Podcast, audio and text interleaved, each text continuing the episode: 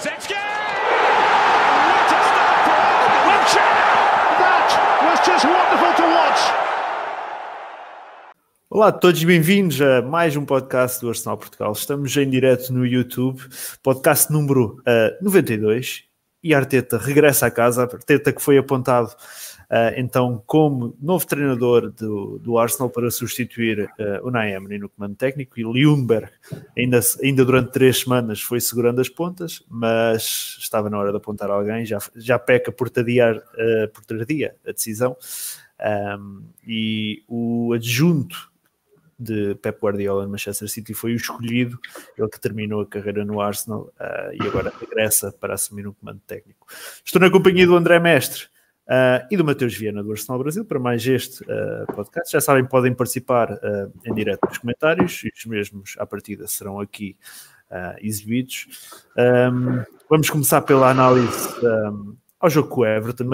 André, um, empate sem golos, calhar foi apesar de não termos uh, sofrido qualquer um, golo, foi um jogo muito fraco, se calhar foi até dos nossos piores jogos da época. Que análise fazes uh, uh, este jogo? Este que, se não estou em erro, e estou falando assim, a falar assim de cabeça, acho que é o, apenas o nosso segundo jogo fora na Premier esta temporada sem sofrer golos. Podes, podes repetir? Podes repetir? Não, não, não apanhei esta última parte. Estava a dizer que penso, sem, estou a falar sem, sem saber, mas penso, sem, sem, sem confirmar, mas penso que é o nosso, apenas o nosso segundo jogo na Premier fora, uh, sem sofrer golos. Acho que o outro foi apenas na primeira jornada com ah. Não, não, na Premier, na Premier. Um, foi apenas com o Newcastle na primeira jornada, sem certezas. Opa, se tu dissesses que era o primeiro, eu também acreditava. Pá. Sinceramente, isto, nós, nós não sofremos golos já é, opa, é, costuma, é novidade. Pá, acho que em relação ao jogo, acho que foi um jogo com zero de história. Pá, acho que eram duas equipas mesmo que se notava que o objetivo era não perder. Já estavam, ambos os treinadores estavam na bancada. Uh, estávamos numa situação exatamente igual ao, ao, Everton. Eram dois clubes que estavam a atravessar a mesma fase e iam, iam, queriam fechar este capítulo e agora e o importante era fechar o capítulo com pelo menos um ponto e acho que as duas equipas uh, decidiram não arriscar. Uh, se, se, conseguíssemos marcar, marcámos, mas acho que o importante, ou pelo menos aquilo que transpareceu para dentro de campo, foi que o, tanto o Everton como o Arsenal, o que, o que pretendiam deste jogo era, era que pelo menos não perdessem. Uh, em termos de jogo jogado e mesmo o houve ali algumas surpresas com a entrada de muitos jovens, alguns por causa das lesões, outros por opção. Uh, mas pronto, foi mais um jogo muito fraco e foi um fechar deste capítulo que o, o Leon Bar teve à frente, que foi um, um bocado um capítulo triste. Uh, pensávamos que pudesse ter uh, existido alguma mudança, alguma uma maior motivação dos jogadores, mas isso não aconteceu. E acho que é a atitude certa, já e como tu disseste, já peca por tardia termos um novo treinador, porque realmente continuarmos assim como estávamos uh, era uma receita, uma receita para o fracasso. Hum, muito bem. Mateus, um, o, o, mestre fez referência uh, ao 11 mais jovem uh, que o Ljungberg uh, apresentou, surpreendeu-te. Um, tanta aposta foi Nelson, foi Martinelli, foi Smith Rowe, foi Saka. Um, estou a falar assim sem, sem, ver de cabeça, mas é muitos nomes. Uh, Ozil nem convocado foi, Lacazette no banco, Pepe no banco, um, é, muita, é muita coisa, não é? Chambers a fazer a parceria com, com, com David Luiz, Mavropanos chamado ao banco. Foi muita, foi muita, muitos jovens, não é?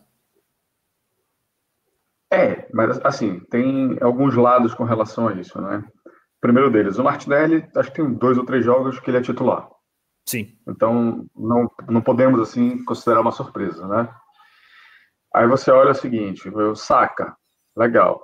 Qual o problema? Por que o Saka tá jogando? O Saka tá jogando porque o Tierney vai ficar três meses fora e o Kolasinac só volta a treinar em janeiro.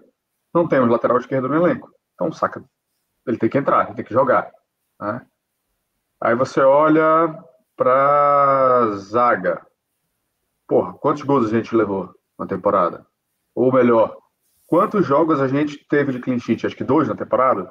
Na Premier, penso que este é apenas o segundo. Sem certeza, exato. mas penso que é, é, é, é, a Premier deve ser o segundo. É, exato. É, que, que você faz? Você tem que tentar mudar. Quais são as opções que você tem? Você vai botar Sócrates e Davi Luiz? Já vimos que não deu certo. Você vai botar Mustafi? Você tem que tentar. Né? Talvez a, o, o, a única surpresa seja o Smith Rowe mesmo. O resto, não, não, não vi como surpresa, é o que tem. E outra, estamos numa época do ano que a gente precisa rodar o elenco. E olha uhum. que a gente já está com o cinco ou seis no departamento médico. Se não rodar, a tendência é, é, que fique maior ainda. Né? Mas não, de fato não me surpreende. Não me surpreende. É, se você perguntar se era isso que eu gostaria, eu vou te dizer que não. Mas não me surpreende. Uhum. Uh, fizeste referência aí, uh, por exemplo, à questão. Fizeste ou eu fiz referência aí à questão do Chambers. Uh, parece que ele começa a ganhar posição no centro da defesa Uh, e começa a correr à frente, por exemplo, do David Luiz ao Socrates. Começa a ser o David Luiz e o Socrates a trocarem e a fazerem par com os Chambers e não o contrário. Ele foi menos da match, né? Ele foi. Não, foi, foi, foi, foi, ele ou foi o Saka? Foi o Chambers. Foi o Chambers, ok. Chambers foi, foi o menos da match. É. Aí você tira. tira suas conclusões com isso. quando o man of the match é um zagueiro nosso, que normalmente não é o zagueiro mais confiável, você pode tirar algumas conclusões disso aí. Uhum. Uh, mestre, um, achas que, como diz o Mateus, o facto do Chambers um, ser, ter sido o homem do jogo um, e agora ser o, o, o, David Luiz e o Socrates como rodando e não, e não o inglês, prova que este já estará uh, a correr à frente do, dos dois mais experientes, por assim dizer? podia, podia correr se continuasse a ser o Ljungberg a ser o, o, treinador. Agora acho que com a mudança um bocadinho daquele com a chegada do Arteta, uh, o Chambers vai, penso que vai correr à frente, mas não pelos, pelas exibições em si. Eu acho que se o Arteta vier com um bocadinho daquelas ideias do Guardiola, o Chambers poderá ser um dos jogadores, pelo menos dos centrais. Parece-me ser aquele que tem uma maior qualidade de posse de bola. O, o Luís tem aquela, tem, o David Luiz tem aquela qualidade de passe que nós conhecemos, mas depois falta-lhe ali alguma algum controle de bola, ali é um bocadinho inseguro com a bola, com a bola nos pés ou arrisca demasiado e o Chambers é alguém que consegue consegue ter essa qualidade de passe, como também jogou muitas vezes a meio campo, também é, tem essa saída de bola e acho que ele poderá correr um bocadinho à frente dos outros pelas características e não tanto pelas exibições, apesar de, em termos de exibições, opa, nós já temos falado aqui várias vezes que o Chambers tem tido, tem tido alguns bons jogos e, dizer, e ter alguns bons jogos na nossa defesa já é, já é sinónimo de, ser muito superior àquilo que é, que é a média e é capaz de, agora com o Arteta, vamos ver o que é que vai acontecer, mas acho que ele pode correr à frente, não pelas exibições, mas pelas características que tem, pelo menos correr à frente tanto do, do Mavropanos, como de Mustafi, como de Socrates, terá, e depois é ali vai ter uma conjugação qual será o melhor par para ele, se é o David Luiz, se é o, se é outro jogador.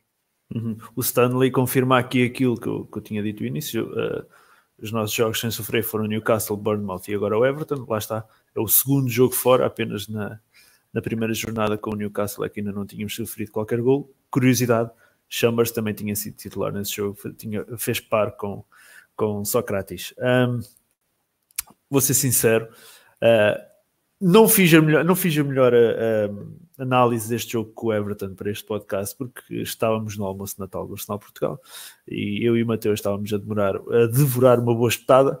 Uh, e por isso este, este jogo vai passar assim um bocadinho a correr e vamos passar mais, mais daqui a pouco a análise um, do jogo com, com ai, do jogo, uh, ao Arteta ter, ter vindo para, para o Arsenal. Uh, mestre, ainda falando dos jovens, olhando para todos estes que, uh, que tiveram esta última oportunidade por parte do Ljungberg, quem é que achas que foi aquele que melhor aproveitou? Uh, acho que pela produção ofensiva que nós tivemos, que foi um, pode-se dizer que foi nula, claramente os três jovens ali, principalmente o nosso, aquele que seria aquele, o transportador de jogo para a frente e o nosso criador da oportunidade, o Smith Rowe, foi aquele que teve mais abaixo das expectativas. Teve, para não dizer que teve muito mal, para, para uma estreia na Premier League, uh, notava-se estava muito nervoso, que não conseguia dominar uma bola, não conseguia fazer passes. na segunda parte ainda melhorou um bocadinho, mas teve uma primeira parte mesmo um desastre. E foi um bocadinho estranho, porque ele tem vindo a fazer alguns jogos já na equipa principal e tem mostrado alguma qualidade e transporta muito bem a bola, faz bons passos e teve uma estreia para esquecer na, na Premier League. Em relação aos outros da frente, uh, notou-se que estavam, estavam empenhados no jogo, mas não conseguiram produzir e aquele que acabou por ser o destaque foi o Saka, que mesmo jogando numa, numa posição que não é a dele, teve bastante bem defensivamente e conseguiu também uh, ter algumas combinações de ataque ali com o Martinelli e que provocaram algumas jogadas de perigo e alguns cruzamentos para a área, alguns bons, outros maus, mas também estamos a falar de um, de um jovem que não tem experiência naquela, naquela posição e olhando para o panorama geral acho que teve muito bem, muito acima daquilo que se calhar era, era já era aceitável para devido à idade dele e é uma, ser uma posição nova. Uhum. Aqui o Glauco Gomes ainda acredita que Chambers Socrates será a nossa dupla mais frequente um, esta temporada por isso provavelmente David Luiz mais relegado para o banco. Uh, Mateus, o, o Freddy disse no, no, final do jogo que o Ozil uh, não foi convocado por estar um, por problemas físicos, não sei se, ele, se era por estar doente ou se era problemas físicos, não, não, não tomei bem essa atenção, mas pronto, não foi convocado, não estava disponível para o jogo, mas mesmo que estivesse, uh, ficaria de fora por causa da atitude que tomou na, na altura da substituição no jogo com o Manchester City, no fim de semana anterior. Um, tendo em conta, um, tendo em conta uh, um, as declarações do Ljungberg, não te pareceu um bocadinho mão pesada do, do, do, do, do, do Ljungberg, uh, tendo em conta que era o seu último jogo enquanto, enquanto treinador interino e que se calhar não teria sido. Estou, estou apenas a, a, colocar a questão, não estou a dizer que concordo ou não, mas tendo em conta que a Arteta teria, uh, teria se calhar muita coisa para ver na bancada eh, faz sentido este castigo, se assim pudermos, pudermos dizer.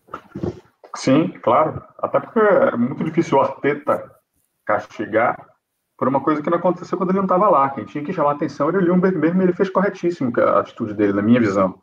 Sim, até desculpa, é...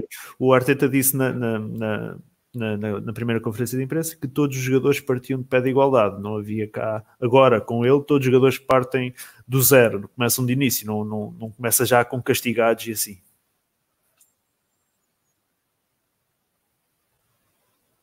Sim, é... deu uma cortada aí.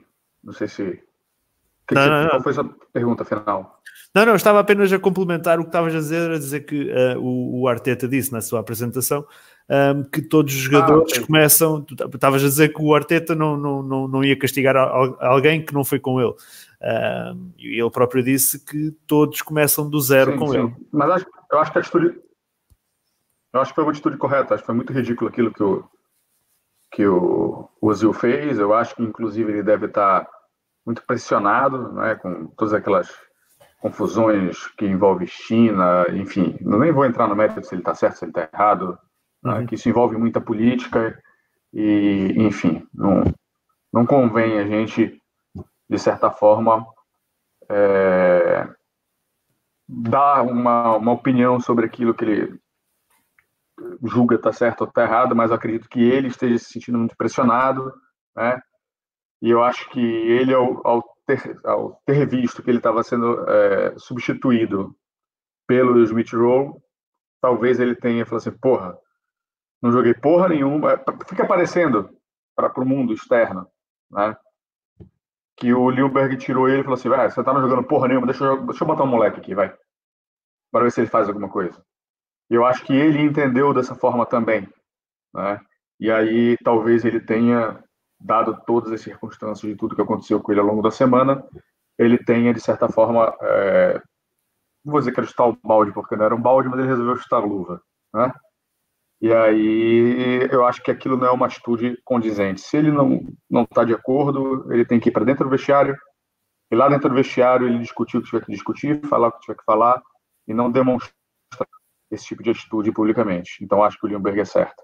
Uhum. Uh, mestre, concordas com o Mateus? Achas que foi a atitude correta por parte do, do, do Sim, opa, não, não tenho. É claro que uma atitude daquelas nunca é correta e nós temos tido o azar. O azar não, é um bocadinho que aquilo que é o Osilo. O Osilo é um jogador que está sempre nessas. Opa, é um jogador, não sei se é tendência, se é um gajo que também bate o pé, também tem um bocadinho a, a personalidade dele, mas é um jogador que está sempre envolvido em tudo o que é extra-futebol, já dentro de campo está envolvido em, em muita coisa, ou até no Arsenal está envolvido em pouca coisa, nós gostávamos que ele até tivesse envolvido em mais coisas, em mais gols, em mais assistências, em mais boas performances, mas ele é um jogador que está sempre envolvido em tudo aquilo que é extra-futebol e depois muitas situações políticas e isso certeza que também mexem um bocadinho que é aquilo, a concentração dele durante o jogo, aquilo que é a motivação, aquilo que é estar a, estar a jogar a dar 100% e depois tem este tipo de atitudes que eu acredito que muitas vezes nem é pela decisão, é um bocadinho ele estar chateado com ele próprio por, eh, como o Mateus disse, não estou a jogar porra nenhuma e vou ser substituído aqui por um gajo que nunca provou nada a ninguém e tem 18 anos porque eu não estou a fazer o meu trabalho. Eu acho que aquilo é um bocadinho uma atitude zangado com ele próprio, mas depois não pode fazer aquele tipo de coisas e é um castigo estando ele lesionado ou não estando lesionado, opa, levando um castigo, se o treinador naquele momento era o Fred e se achou que era, o, que era a atitude correta, opa, nada contra. Uhum. Um, tendo em conta os resultados que o Everton estava a ter depois da saída de Marco Silva, uh, e como é relembrar que jogaram com Leicester, jogaram com Chelsea, jogaram com o Man United, não perderam nenhum destes jogos. Este empate sem golos, mestre, acaba por ser um bom resultado. Não, não é um bom resultado olhando para aquilo que é a nossa, a nossa posição na tabela, não é? Estamos em décimo ou décimo primeiro, não podemos estar aqui a pensar que um ponto neste momento é um mau resultado. Neste momento nós temos que ganhar três pontos, lutar pelos três pontos em todos em todos os jogos. Claro que se nós vamos olhar aquilo que têm sido os nossos resultados e aquilo que foi os resultados dos últimos resultados do Everton, parece que até é um bom ponto. Se formos olhar para as épocas passadas, nós fazermos pontos uh, no campo do Everton é, é quase sempre mentira.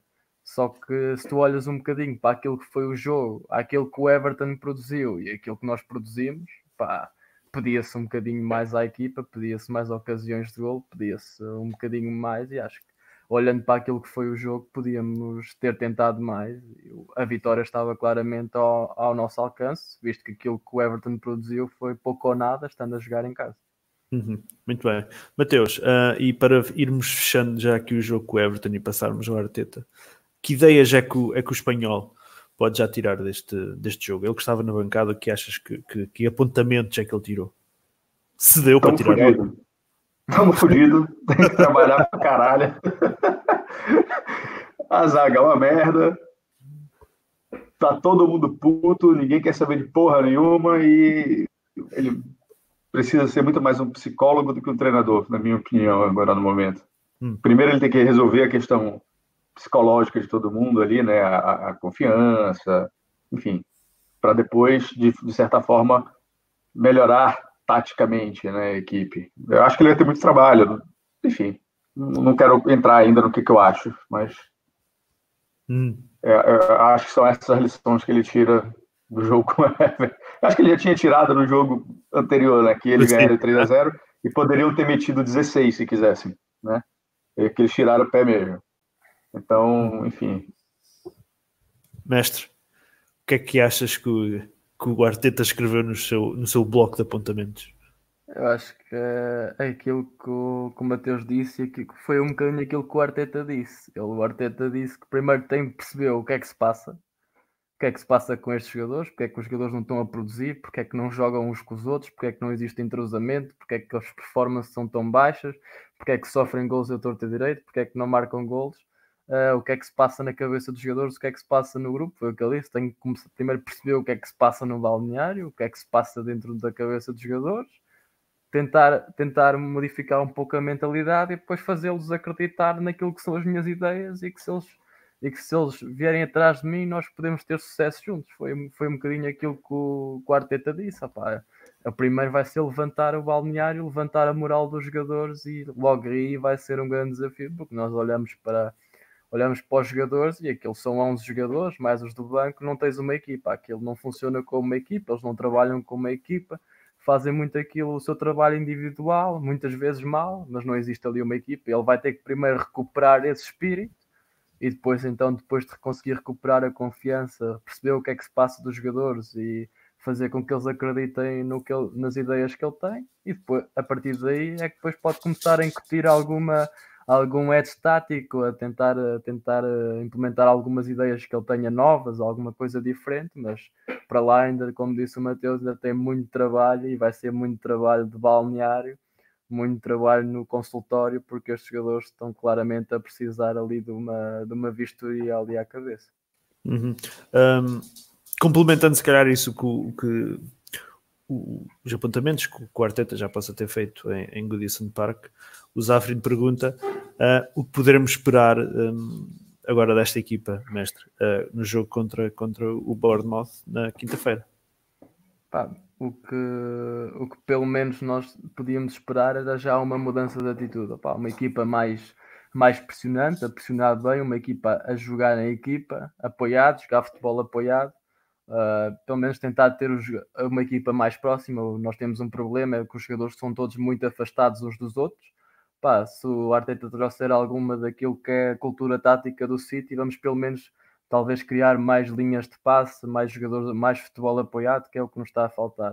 Uh, não vamos esperar que a equipa seja totalmente diferente, pá, se calhar o 11 não vai mudar muito daquilo que nós temos tido, não este contra o em que jogaram muitos jovens, mas se calhar o 11 normal do Premier League, o 11 de Emery, se calhar não vai ser muito diferente daquilo que, o Arteta vai pôr em campo, mas pelo menos uma mudança de atitude, um futebol mais apoiado, tentar chegar a ter mais oportunidades de gol, acho que era, acho que era pelo menos já um, um, um bom sinal que os jogadores estavam a pelo menos a tentar, a tentar mudar aquilo que é a atitude dentro de campo. Uhum. Mateus, uh, mais do que mudar o 11 no jogo com o Bournemouth na quinta-feira, na quinta uma mudança de atitude já será um bom princípio, como diz o mestre, uh, para, para este início de, de carreira do, do, do, Arteta no Arsenal. Então, vamos lá, ele começou ontem, é isso? Começou no domingo ontem, sim. Ontem.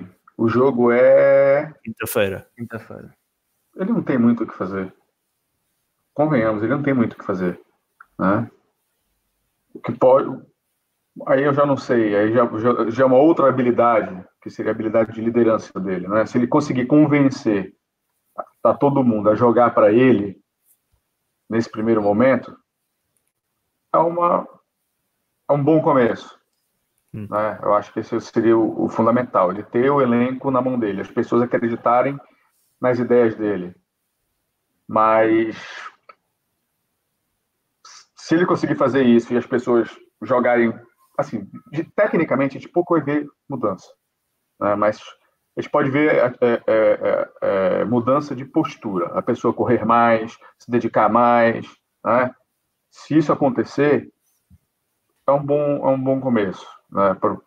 Para menos de uma semana de trabalho, é um bom começo. Uhum. Agora, se isso vai acontecer, só vamos saber disso ao final do primeiro tempo. Uhum. Muito bem. Um, o, o, Bruno Ferreira pergunta, Mateus, o Arteta começa agora a 5 pontos da Liga Europa. Um, quais achas que são os objetivos para o resto da temporada? Achas que, por exemplo, como diz o, o, o Leno, uh, a equipa ainda pode lutar pelo top 4? Acho, porque essa disputa está muito frágil. Ninguém está conseguindo descolar tanto assim. Hum. Né? E a gente ainda tem, por exemplo, dois jogos contra o Chelsea que é quem está um pouco mais lá, já dá, se ganhar os dois, dá para tirar seis pontos. Acho que está o quê? Oito pontos, nove pontos atrás deles? Estamos a oito pontos da, da Liga Europa, acho eu, do Sheffield. Acho eu. Oito da Liga Europa, então a gente deve estar uns 12 da, da, da Champions, é isso? Só confirmando.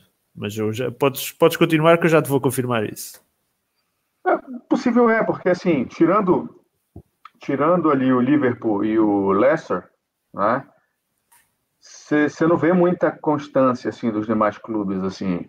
É, acho que o City, apesar do City ter ganho do, do, do Leicester no último jogo, foi isso, 3 E acho que passou eles, inclusive, não é isso? Sim. Mas assim, você não vê, você não vê assim muito. Assim, não, não tá muito desgarrado, vamos dizer assim, não tá muito distante, assim, né? Principalmente a quarta vaga, assim. Talvez a segunda e a terceira ali do, do City e, e do Leicester talvez seja um pouco mais difícil, obviamente, de chegar mas a, a, quarta vaga ali, que acredito que seja o Chelsea, acho que não. Vai ser um trabalho difícil, obviamente, porque tirar 10, 12, 13 pontos, sei lá quantos pontos a gente está atrás, faltando metade do campeonato não é não é das, das tarefas mais fáceis, tá? Mas acho que tinha conversou sobre isso no podcast anterior. É, para mim, abre mão de tudo, foca na, na Liga Europa para ganhar essa porra. Se não ganhar, prefiro que ano que vem não pegue porra nenhuma. Hum, ok, muito bem. Mestre, um, a 5 pontos da, da Liga Europa ainda dá para lá aí, não? A Liga, a Liga Europa acho que é, se nós formos a ver as equipas que, que estão à frente de nós, estamos a falar do Sheffield United, do Wolverhampton, opa, acho que sem falar dos outros, o, New, o Newcastle também está à nossa frente, de outros clubes, mas se formos a falar de clubes que realmente estão a lutar pela Liga Europa e talvez por algo mais. Estamos a falar dos Big Six e o Wolverhampton talvez uh, se ponha nesse, nesse papel também de, de se intrometer ali na luta pela Liga Europa. Talvez Champions seja complicado para eles, mas é um clube que tem, tem algum sustento e tem alguma qualidade de jogo para, para o fazer. Acho que Liga Europa está claramente ao nosso alcance. O problema é que, depois, nós, se pensarmos na Liga Europa, a Champions está logo ali. Nós estamos a 9 pontos do Chelsea vamos jogar contra eles, podemos recuperar três pontos. O uhum. Chelsea perdeu muitos jogos seguidos e mesmo assim está em quarto lugar. Opa, é como o Mateus disse. Dá... Penso que nos últimos cinco perdeu quatro. Acho pois, que foi assim qualquer coisa. Ah, ou seja, eles tiveram. Nós bastava termos tido estes jogos em que jogámos contra oposições fraquíssimas, muito mais fracas do que aquilo que um Arsenal normal ganhava estes jogos, a Norwich e outros uh, Brightons e esses clubes, e nós estávamos ali a lutar pelo top forte numa época em que nós não jogamos nada, só, mas só precisávamos de jogar um bocadinho melhor do que aqueles que são os piores de todos. Uh, por isso isto está muito nivelado por baixo. 9 pontos é, acho que é atingível. Agora tinha, temos que mudar, é completo, vai ter que ser da noite para o dia. Isto é chegar o Arteta e nós temos que mudar da noite para o dia. Não é o mês, o mês que ele vai ter de adaptar, não. Ele vai ter para conseguir esse objetivo. Tem que começar, é, vai ser da noite para o dia temos que começar a ganhar jogos agora. Se ele não conseguir, acho que mesmo pelo ritmo que nós estamos e a qualidade dos jogadores, e se conseguimos um, dois reforços que consigam entrar no 11 e melhorar ali aquilo que é um bocadinho o entrosamento da equipa, acho que para a Liga Europa estamos completamente uh, com capacidade para, para lá chegar, não pelo nosso mérito, mas pelo demérito daqueles que são os nossos principais rivais para, para esses postos. Uhum. Aqui o Base diz que se, nos, se entretanto nos afastarmos mais dos lugares europeus, mais vale apostar tudo na Liga Europa e tentar, tentar uma entrada um, na Champions. Muito bem, avançando. Uh, Mateus, uma, o Arteta é uma pessoa da casa, se assim pudermos dizer. Teve cinco anos, foi vice-capitão, depois foi promovido a capitão até acabar a carreira no clube. Um, até que ponto trazer pessoas que já conhecem a casa, um, como é o caso do Arteta, é positivo ou negativo? Uh, vamos por parte aqui. Primeiro, alguém da informação aqui que está nove pontos da, da Liga Europa, da, da Champions League. Exatamente. É, é factível. Não é um negócio tão distante voltando sobre trazer o Arteta que já era da casa. Vale só lembrar que desde que o Arteta saiu, houve uma revolução dentro do Arsenal, né? E todo mundo que era da, da equipe técnica do Wenger saiu, certo? Além disso, houve uma reestruturação em nível de direção, né? Chega Raul, chega Edu, né? Chega, vai, chegaram pelo menos dois ou três ali então as coisas mudaram bastante. Né? Acho que os Kroenke apareceram mais. Né? Então, eu não sei até que ponto isso, claro, é positivo porque, assim, claro, não mudou 100% das coisas. Né? Então, ele, ele ainda conhece muita gente, ainda tem, isso, de certa forma, é, ajuda. Né? Ele, não, ele não precisa, ele sabe, das pessoas que estão lá, ele sabe em quem ele pode confiar, em quem ele não pode. Né? Então, isso, de certa forma, facilita esse processo de adaptação, tá? Mas é, tem todo o resto, né? Talvez ele, ele tem que ver como ele vai se comportar, né? Pelo perfil do Emery e pelo pouco que a gente observa do Arteta, talvez ele, o, o Arsenal quis contratar um técnico que baixasse a cabeça e executasse o que o pessoal está mandando fazer. Hum. E isso me dá um certo medo, vou ser bem sincero. Espero estar enganado. Hum. Mestre, Um, tua opinião, uh, positivo e negativo de contratar alguém que conhece a casa, mas como diz o Mateus e bem, uh, muita coisa mudou entre o tempo em que ele cá esteve e o tempo presente. O positivo será sempre eu trabalhar com, com pessoas que já trabalhou e conhecendo a casa também se conhece se calhar aqueles problemas que apesar de pode mudar muita gente, mas também nós reparámos que mudou muita, muita gente no Arsenal, mas a cultura, a má cultura e as más decisões continuaram, ou seja, houve uma mudança daquela mudança de regime que nós falámos aqui muitas vezes, mas ao fim e ao cabo uh, a, a, cultura que nós começámos a ver no clube foi estava exatamente a mesma cultura que ficou ao descoberto, as nossas fragilidades ficaram completamente ao descoberto com a saída do Wenger, que ainda era aquele que, pelo menos o que, nós, o que nos cada vez transparece mais, que era alguém que ainda conseguia tapar alguns buracos e isto não ser um circo total que depois acabou por ser com a saída do Wenger e com esta história do Emer e, do, e dos e dos Raúls. Ao fim e ao cabo, o Wenger conseguia tapar um bocadinho aquilo que era a má imagem e a má gestão, ao fim e ao cabo, que o, que o clube tinha. Uh, por isso, o Arteta de certeza conhece aqueles que são os problemas, conhece conhece os jogadores, conhece alguns jogadores, é, também, também ficou, ficou no campeonato inglês como adjunto, o que é sempre positivo, ou seja, conhece os adversários e tem um trabalho mais profundo, se calhar, a estudar os adversários. Uh, isso também é, bem, é, também é positivo. Parte um bocadinho daí, a saber o que é que já, já vem com algumas ideias de saber o que é que está mal, o que é que é preciso mudar, e depois também tem o conhecimento da Premier League. Em relação ao perfil, eu não, não acho, pelo que vi, que o Arteta seja um perfil parecido ao Emery. Eu acho que o Arteta tem um perfil um bocadinho diferente. Eu acho que talvez tenha ganho muito com, com trabalhar com o Guardiola, um gajo, como ele falou nas, na conferência de imprensa, que é um gajo ruthless, um gajo que é assim que tu queres, se não fazes o que eu faço, vais-te embora, ficas encostado, podes ser até pode ser o presidente de não sei o quê, opá, se tu não fazes o trabalho, sou eu que mando em ti, és encostado para o lado e acabou. Uh, e é um bocadinho essa perspectiva. Eu acho que o Arteta há de vir com uma mentalidade diferente do Emery, que o Emery era completamente um pau mandado da, da direção, notava-se perfeitamente. Era um gajo que estava ali, era um boneco, sabe, sabia qualquer coisa de bola, mas era um autêntico boneco. Eu acho que o Arteta trará uma mentalidade diferente, pelo menos foi o que ele tentou transparecer na, nas conferências de imprensa, nas, na, no, no que esteve a falar. Claro que aquilo é tudo sempre um bocadinho, não é? Um stage, um, é sempre um bocadinho controlado o que é que tu podes dizer, o que é que não podes dizer, mas ele, pá, gostei da atitude dele, gostei mais dele do que a atitude do Emer e acho que ele poderá ter umas características que falta ao Arsenal, que é a liderança e tomar as decisões difíceis nos momentos difíceis e não interessa. Não interessa se és o Ozil, se és o Aubameyang, toda a gente tem que trabalhar de igual e os melhores vão para dentro de campo. Uhum. Tu estavas aí a referir o facto de ele uh, ter ficado em Inglaterra uh, como adjunto. Um, o que é que ele ganha em deixar um lugar confortável no Manchester City e vir para um Arsenal a arder? Neste momento ele não tem nada a perder. Pá, estamos a falar, uh, já ganhou. Não achas ganhou... que ele poderia estar numa linha de sucessão à Guardiola no City? Como muita gente refere. Hum, isso claramente que não terá sido bem assim.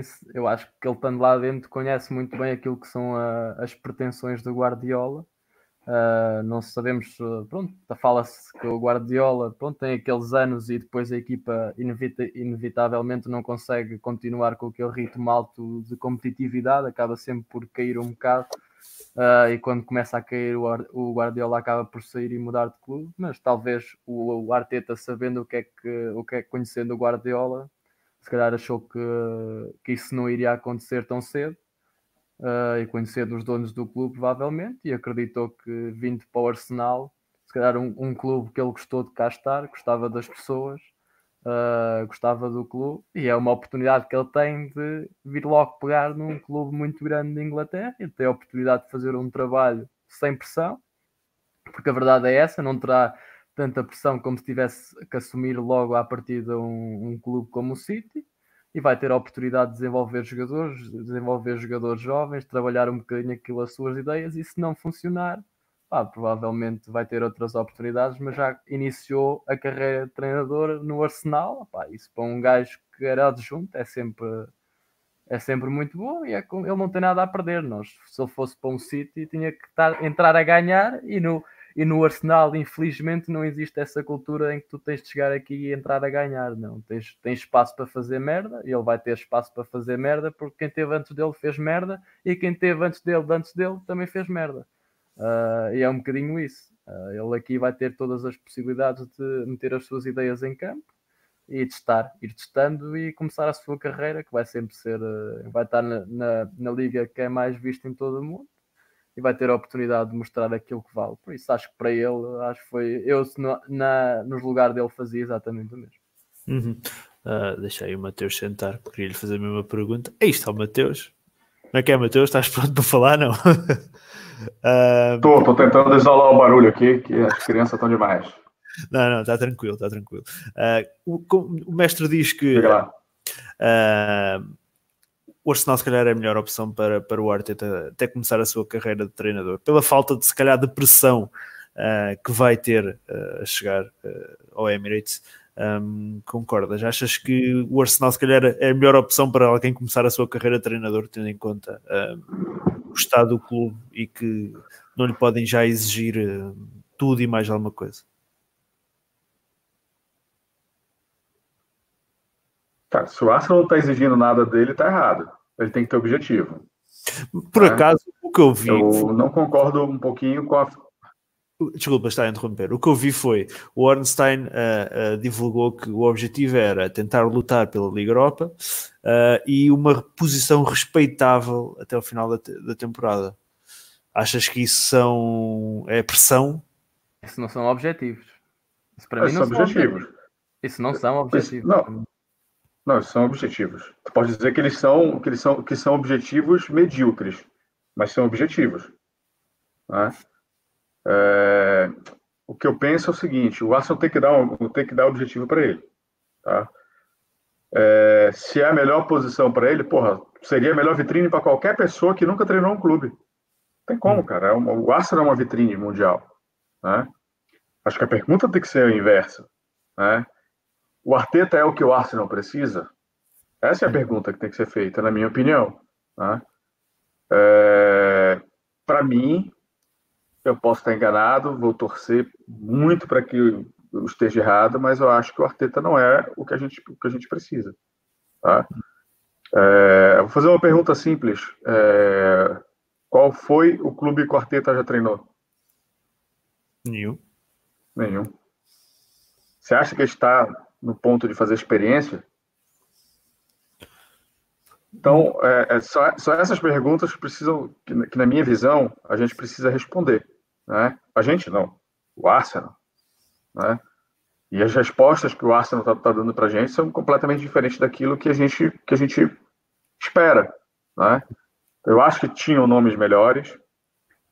É, se, se, se, fosse para segurar o Arteta, para ele segurar até o final da temporada, para vir alguém, por exemplo, o Alegre no, no, início da próxima temporada, ok, mas não foi isso que aconteceu. A gente assinou por três anos e meio com o Arteta. A gente ainda, ainda cometeu esse segundo erro, que é o seguinte: se daqui a um ano o Arteta não der certo, a gente vai continuar pagando ele. Olha o que a gente teve que fazer para pegar um adjunto. Hum. Bom, por outro lado, se ele der certo, ele está preso num, num, contrato com a gente por três anos e meio. Mas assim, olhando pelo lado da probabilidade, a probabilidade maior é que ele não dê certo. Né? Mas, mais uma vez, eu sei que o pessoal gosta depois de cobrar. Espero estar errado. Torço para estar errado. Hum. Uh, sim, sim, vamos ver. Uh, o Mauro Suneca diz que por mim não nos qualificávamos para nenhuma competição europeia e no próximo ano uh, focávamos a desenvolver o entrosamento da equipa e dar mais oportunidades aos jovens jogadores da academia. Um, vamos ver como é que, como é que qual será a abordagem do, do, do dos responsáveis do clube se, se, se, se falharmos a, a, as competições europeias, porque eu acho que vai ser curioso se tal acontecer.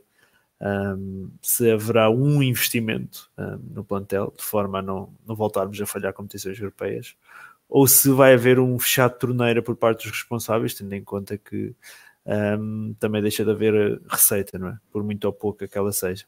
Uh, mestre, uh, as mensagens que os jogadores e o staff de Manchester City vão deixando sobre o Arteta, achas que pode, apesar do Mateus ter dito ainda agora que não estava confiante e que se calhar não, não era a melhor opção, um, achas que as mensagens que os jogadores e staff que vão deixando sobre, sobre o Arteta uh, podem nos deixar confiantes de alguma forma? Hum, não, eu acho que não, não, não é por aí. Acho que pronto, é um ele teve lá, teve lá alguns anos no City, claramente que foi, deve ter sido um instrumento importante na, nos títulos que o, que o City conseguiu, nos títulos consecutivos, mas acho que não, não nos podemos guiar por aquilo que é, que é as mensagens do, dos antigos jogadores, do Bernardo Silva, pá, acho que não, não é por aí. Pá, a mim o que, nos o que me pode motivar e o que me motivou um pouco foi as palavras que ele teve na, nas conferências e nas entrevistas que deu, pá, um bocadinho da, mostrou um bocadinho da personalidade, pá, sinceramente não, não, o conhecia, não o conhecia muito bem, mesmo dos tempos em que ele jogava, claro que conhecia as suas qualidades futebolísticas, mas agora como pessoa vamos começar a conhecer se calhar um bocadinho eh, melhor agora, Uh, pá, e gostei, gostei do que vi. Nós apostámos, a direção apostou no Emery como alguém que supostamente tinha experiência, tinha, tinha três Ligas Europa, já tinha passa, passado pelo PSG e foi aquilo que nós vimos. Por isso, às vezes, ter experiência e ser experimentado já em vários campeonatos não, não é sinónimo de sucesso. Acho que se já no ano passado o Arteta estava muito próximo de assinar pelo Arsenal e este e eles agora no momento da aflição, sabendo que ele não é, não é treinador, nem tem experiência, pá, alguma coisa, ah, não acredito que nós sejamos burrinhos de todo, pá, alguma coisa, alguma coisa o Arteta a ter para suscitar tanto interesse por parte da, dos responsáveis do Arsenal, alguma coisa terá sido daquilo, da, daquilo que ele deixou no clube, ou seja, o printing que ele deixou quando cá esteve como jogador, deve ter certamente deixou uma, uma boa impressão dentro do clube. E algum trabalho de quem sabe, de quem conhece, de calhar de quem se relaciona com, no meio, deve ter, também deve perceber que o Arteta há de ter, há de ter alguma coisa especial e há de ter sido um instrumento importante naquilo no, no, no Manchester City do Guardiola. Hum. Eu acho que é um bocadinho por aí. Nós também não acredito que nós podemos tomar decisões erradas sempre. Eu acho que para estarmos atrás dele duas vezes seguidas é porque alguma coisa ele deve ter de especial e há de ter, há de ser um, há de ter alguma característica e algumas ideias que se possam se, possam se adaptar ao Arsenal. Pá, eu acho que é mais por aí, não tanto pelo não tanto por aquilo que pelos jogadores disseram dele e pelo antigo staff, mas mais por aquilo que ele, que ele demonstrou nestes primeiros dias e da maneira como falou e a maneira como se impôs e falou com as pessoas. E para estarmos atrás dele durante duas janelas seguidas, acho que é porque alguém deve saber que ele tem alguma coisa de especial e que pode fazer alguma coisa de bom pelo Arsenal. Hum, e o facto de estarmos atrás dele um, pela segunda vez consecutiva Uh, demonstra também que este ano e meio, sensivelmente, de Emery foi um ano e meio perdido, ou, ou, ou que se calhar na altura acabou por ser a melhor opção comparadamente com, com o Arteta. Sim, provavelmente, se nós formos ver uh, os outros candidatos, se calhar o, o Emery era aquele que era o candidato mais forte, com o portfólio melhor, com, com, os, se calhar, com os melhores relacionamentos dentro do mundo do futebol e se calhar, e para nós, depois de nós que não, nunca falámos sobre o Emery, depois de termos o Emery, até falámos uns para os outros a pensar, pá, o Emery até pá, é um treinador experimentado, ganhou a Liga Europa, nós estamos na Liga Europa, pá, se calhar até é um treinador que vai satisfazer todos os requisitos que nós temos nesta, nesta próxima época. E o, que, e o que aconteceu foi que foi, foi um tempo perdido, mas a decisão em si não parecia má de todo. Uhum. É um, bocadinho, é um bocadinho isso. Às vezes vais acertar, outras vezes vai falhar. E eu espero que agora, à segunda, pelo menos consigamos acertar num treinador que durante o próximo, um, neste, neste, no que falta e no outro ano, nos consiga tornar pelo menos competitivos e nos faça lutar por alguma coisa. Uhum. Estão a ver aqui alguns comentários. um, o Stanley diz: o Arsenal está sem capacidade de montar um bom projeto. Isso fica claro quando sai o Wenger e entra o Emery, que foi mal no PSG e depois traz. Um, um cara, um treinador, neste caso o Arteta, que não teve tra uh, trabalho anterior.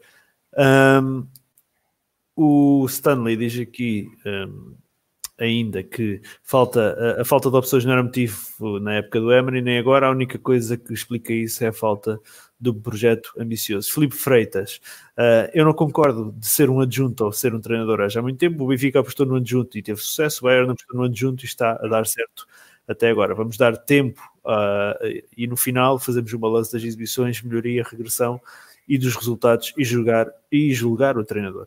O Jorge Teixeira diz: Eu lembro-me que no último ano, no último ano, jogador do Arteta já ajudava o Arsene nos treinos e que o Arsene queria que fosse ele o Arteta a ser o treinador do Arsenal a seguir ele. Se calhar isto também explica um bocadinho um, o facto de não ter sido, se calhar, logo o Arteta contratado para, para substituir o Wenger, não é? Um, Mateus, um, surgiu, eu li por aí alguns que poderia haver uma hipótese de, de fazer trazer o, o Saliba agora em janeiro. Parece-te viável tal coisa, que o Saliba venha já agora no mercado de janeiro? Calma, a pergunta foi para mim? Foi, foi. O Mateus, o Mateus Desculpa, parece, porque... parece aquele pessoal que quando nos diretos da televisão está na outra ponta do mundo, demora uns segundos a lá chegar.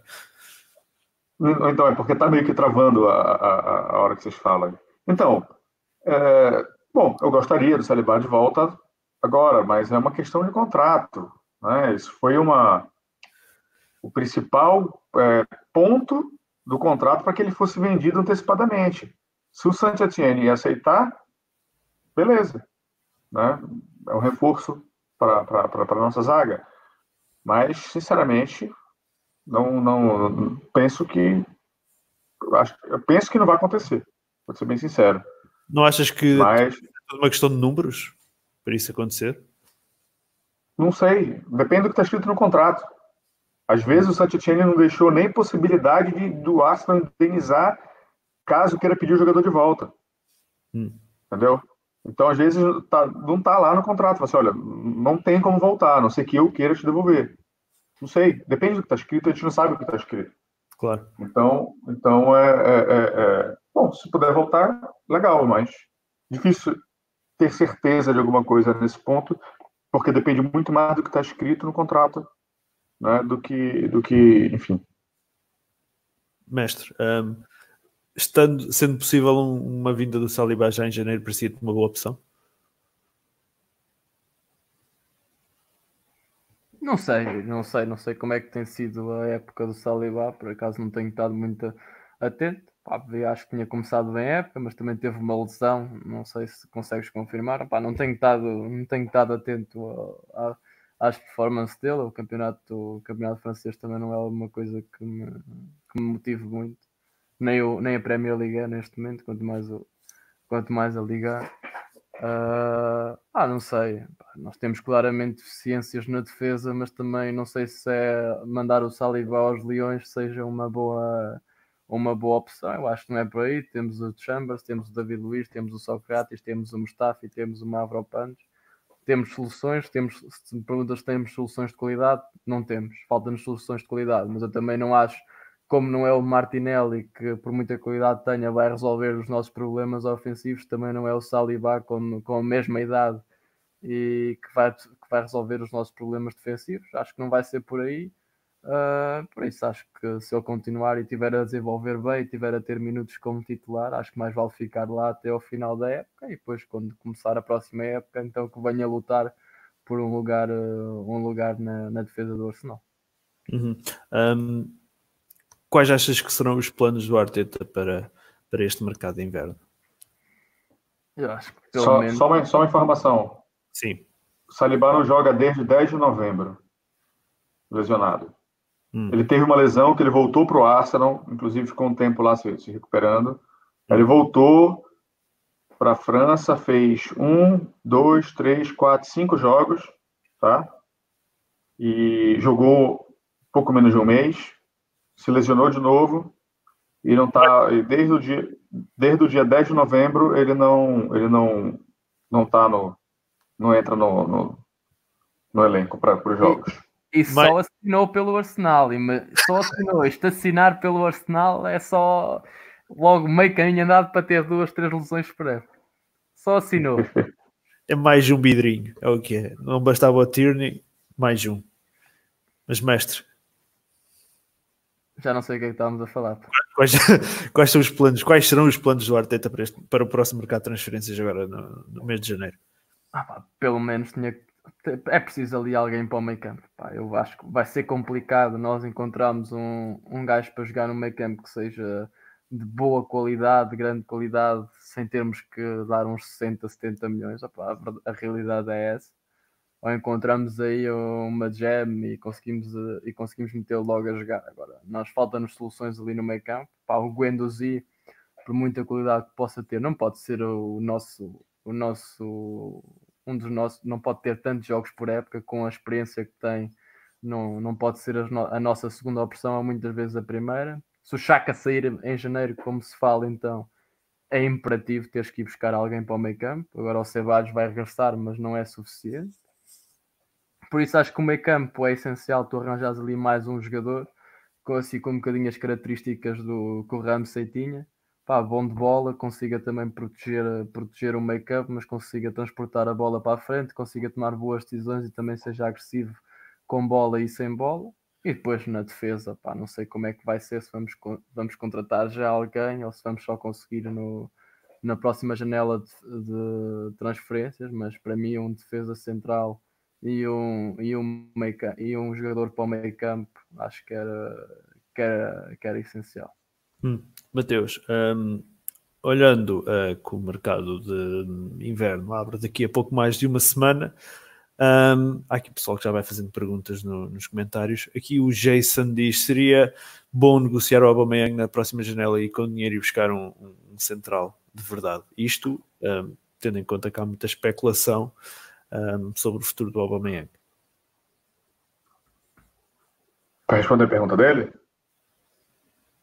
Financeiramente, eu acho que é isso que o Arsenal tem que fazer. Financeiramente. Desportivamente, não se vende um Aubameyang assim.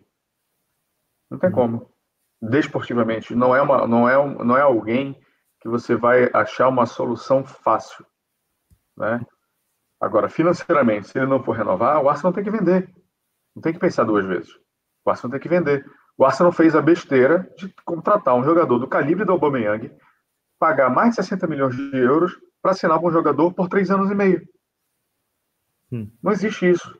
Ou seja, dentro das políticas novas do clube, que é não deixar chegar ao último ano de contrato, o que isso quer dizer? Que usaríamos o jogador por um ano e meio. Não tem fundamento isso. Né? Isso, isso de entrevistas da época do, do Alex Sanches. Falou assim, não, erramos, não, não podemos deixar mais chegar no último ano de contrato, né? se não renovar até chegar ao último ano de contrato, vai ser vendido. Né? Então, se, baseado em tudo isso, como é que você quebra o recorde de transferência do clube para um jogador que assina com três anos e meio? Não tem fundamento. Hum. Né?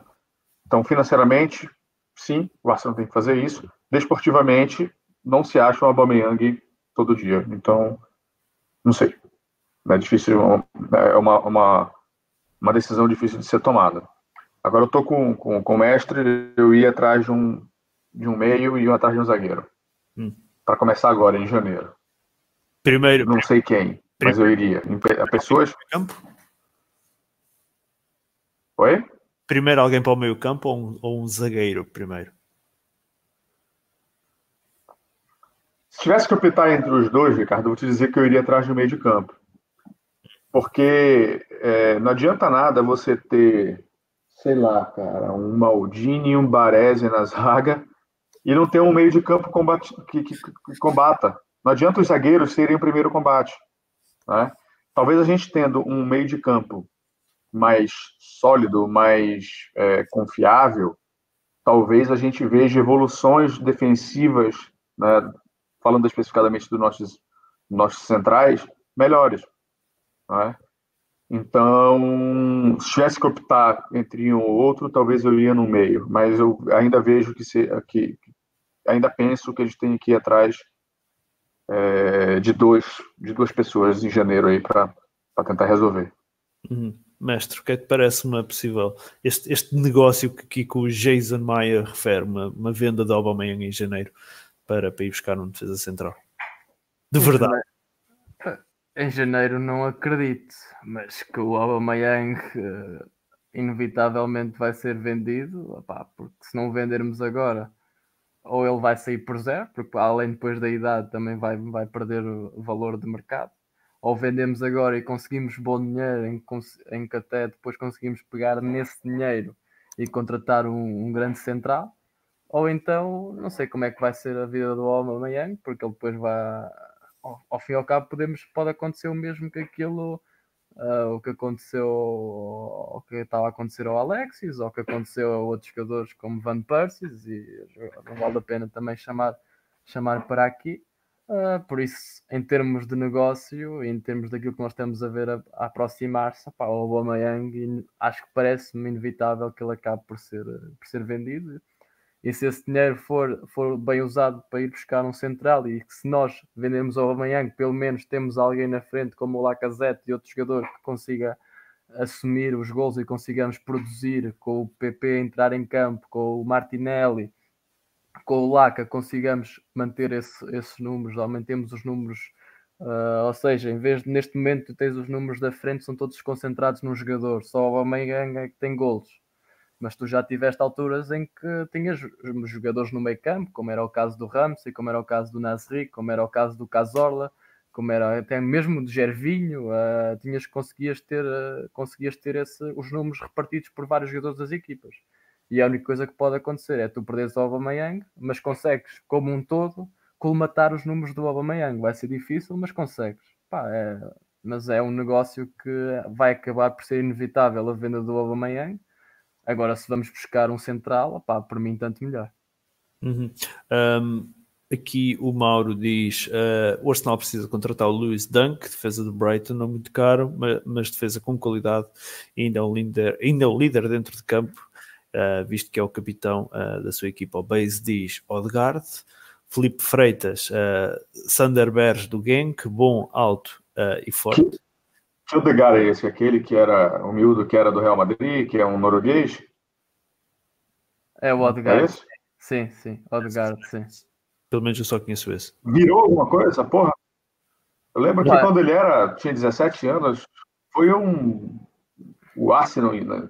Quando, vou contar uma história. Quando o Odegaard foi ao Arsenal, hum. né, pra, pra, porque ele estava ele tava procurando o clube que ele ia assinar. E ele foi ao Arsenal. Né, eu tenho essa informação. Rapaz, o Arsenal fechou tudo, todo mundo estranhou, parecia que o Arsenal ia contratar o Messi. e era o Odegaard que estava andando pelo Emirates para conhecer a estrutura, para definir onde que ele ia ficar. E acho que uns 15 dias depois ele assinou com o Real Madrid. É esse mesmo, é, estamos falando da mesma pessoa. Sim, sim. É isso? Virou alguma coisa? Eu acho que ele estava jogando na Noruega, ele voltou para a Noruega não, não, emprestado, não. não é isso? Não, está na Real Sociedade. Ele está na Real Sociedade e passou pelo Vitesse, passou pelo Erenvin, tudo, tudo em empréstimos. Agora está na Real Sociedade. Bom, enfim. Enfim, não virou. Pronto, respondido a minha pergunta. Tá bom, obrigado. um, continuando, continuando, continuando, continuando. O Nedidi foi especulado, mestre. O que é que parece? Não, isso, tu isso já falar de para o meio campo. Isso, para mim, o Nadidi não é preciso perguntar. Opa, eu, eu vendo os meus gajos todos no meio campo do Arsenal para comprar o Nadidi. Eu jogo só com o Nadidi no meio campo. Porque é aquilo que o, opa, é aquilo que o Mateus estava a falar. A nossa primeira linha de pressão e defesa é dentro da nossa área, que são os nossos defesas centrais a pressionarem. Pá tu estás a defender, a primeira, a primeira vez que tu defendes é já no teu meio campo defensivo a entrar à área. E um, uma, uma, uma equipa como a nossa não pode estar a defender em cima da área. Pá, não... E se tu tiveres um meio campo mais agressivo, consiga pressionar mais alto e defender mais à frente no terreno, não vais ter 20, 30 remates do Sheffield por jogo, porque isso não vai acontecer, porque eles não vão conseguir cá chegar. Hum. Tens de começar a defender a partir da frente. Se tu reparares agora com a entrada do Martinelli como ele ajuda no meio campo, até pode ser o Saka que lá esteja, mas ao teres um, um, extremo que está a ajudar na defesa, existe muito menos ataques e muito menos remates adversários, porque ali pelo menos o, o flanco é, fica mais fechado. E se tu defendes também a parte do meio campo, onde tu recebes muitos remates ali à entrada da área e no, e quando há cruzamentos atrasados e os, e os, e os centrocampistas lá do, dos outros clubes entram entram ali no, no bico da área e acabam por meter a, por rematar para dentro. Se tu conseguires também no meio campo fechar, fechar essa zona, vais ter menos, sofrer menos remates, e se tens menos remates, em princípio vais sofrer menos gols. E nós temos de começar a, a, defender um bocadinho mais à frente no terreno e ter os jogadores como, como o Ndidi vão ajudar também a, a que isso aconteça. Hum. A malta aqui nos comentários, nós, nós devemos andar a dormir, com certeza. Uh, está... Virou, virou o quê? Eu explico. Não virou um craque. Não virou. Ele, ele ficou naquela, ele ficou na promessa, entendeu? Não virou. É isso. Aí, agora é que estou a ver. Isto é só comentários, pá. Estou a pegar. Está a partir a leita toda na Real Sociedade. Uh, mas o Real Madrid quer ouro sobre ele. Uh, muito bem. Um, o Arsenal joga então. Se, uh, se fosse virar alguma coisa, você acha que o Real Madrid ia botar preço nele? Não sei, não sei. Não sei quais serão os planos. do... Não, porra, claro que não porra, é o Real Madrid. Ele, ele contratou o moleque com 17 anos, já apostando alto que ele ia virar um, uma lenda, que ele ia ser um craque. Se hoje ele tem preço, é que o Real Madrid chegou à conclusão que ele possivelmente não vai virar. Ele pode virar? Pode, pô, tudo pode acontecer. Né? Mas se o Real Madrid botou preço, quer dizer que ele já não confia mais. E eu, eu confio muito mais em alguém que ficou com o miúdo lá 6, 7 anos. Quantos anos ele tem hoje? 22? 20. 21, 21 ou 20. 20 Não, ele não está só 3 anos lá. Pá, deixa-me tentar confirmar ele foi, aqui. Ele foi aos 17. Ou ele foi muito mais cedo para lá. Ele foi aos 17 anos. Não, mas tudo bem, carregar o Real Sociedade também, pelo amor de Deus, né, porra? Tem 21 anos. Estava aqui. Ó, 21. Ou seja, ele chegou lá com 16. Ele está 5 anos no Real. Se o Real botou preço nele, talvez ele não vai chegar naquele nível que a gente gostaria que ele chegasse. Né? Hum. Mas enfim, pode, pode mudar o tema aí, só para gente. Eu estava aqui a tentar ver qual seria a cláusula de rescisão dele, mas não, não encontro. Ele tem contrato até 2023 um, e tem um valor de mercado, vale o que vale. Um, do, de, aqui no Transfer Market de 50 uh, milhões de euros, vale o que vale. Isto, isto dá para tudo. Eu já vi o Mustafi a valer 45 aqui, por isso vale o que vale. Um, muito bem, aqui o André Luiz Duarte diz que para contratar o Odegaard prefiro contratar o Madison ou o 10 do Aston Villa, que não me lembro o nome, que é o Grealish, Jack Grealish, o número 10 do Aston Villa. Um, muito bem. Uh, próximo jogo será então, uh, para fecharmos o podcast, será então uh, com o Bournemouth, quinta-feira. Entramos aqui no período do Boxing Day, não, vai, não, não vão faltar jogos para, para assistirmos. Jogamos quinta-feira com um, o Bournemouth um, no Vitality Stadium. Depois recebemos o Chelsea dia 29 e terminamos este período do Boxing Day na segunda-feira dia 1 de janeiro, com a recepção ao Manchester United às 8 da noite. Um, fechamos por aqui o podcast. Regressaremos de hoje, uma semana, dia 30, para análise, principalmente análise deste Arsenal de Chelsea. Uh, também, claro, daremos um lamiré ao, ao, jogo com o Bournemouth, que será o primeiro do Arteta, mas se calhar o Arsenal de Chelsea será o primeiro grande teste uh, do Arteta e, e, depois tem logo um segundo grande teste também a receber o United. Dois jogos importantes no Emirates. Uh, regressamos então segunda-feira para tal. Agradecer a presença do André Mestre uh, e do Mateus Viana em mais esta presença. Já sabem, não deixem de subscrever o nosso canal no YouTube para ficarem a par de todos os vídeos, arsenalportugal.com para toda a atualidade em português e patreon.com.br arsenalportugal para continuarem a apoiar uh, a comunidade Arsenal Portugal. Muito bem. Mestre e Mateus, muito, muito obrigado pela vossa presença e regressamos então segunda-feira e despedimos desejando boas festas a todos os nossos seguidores. Até o próximo podcast up the Arsenal. That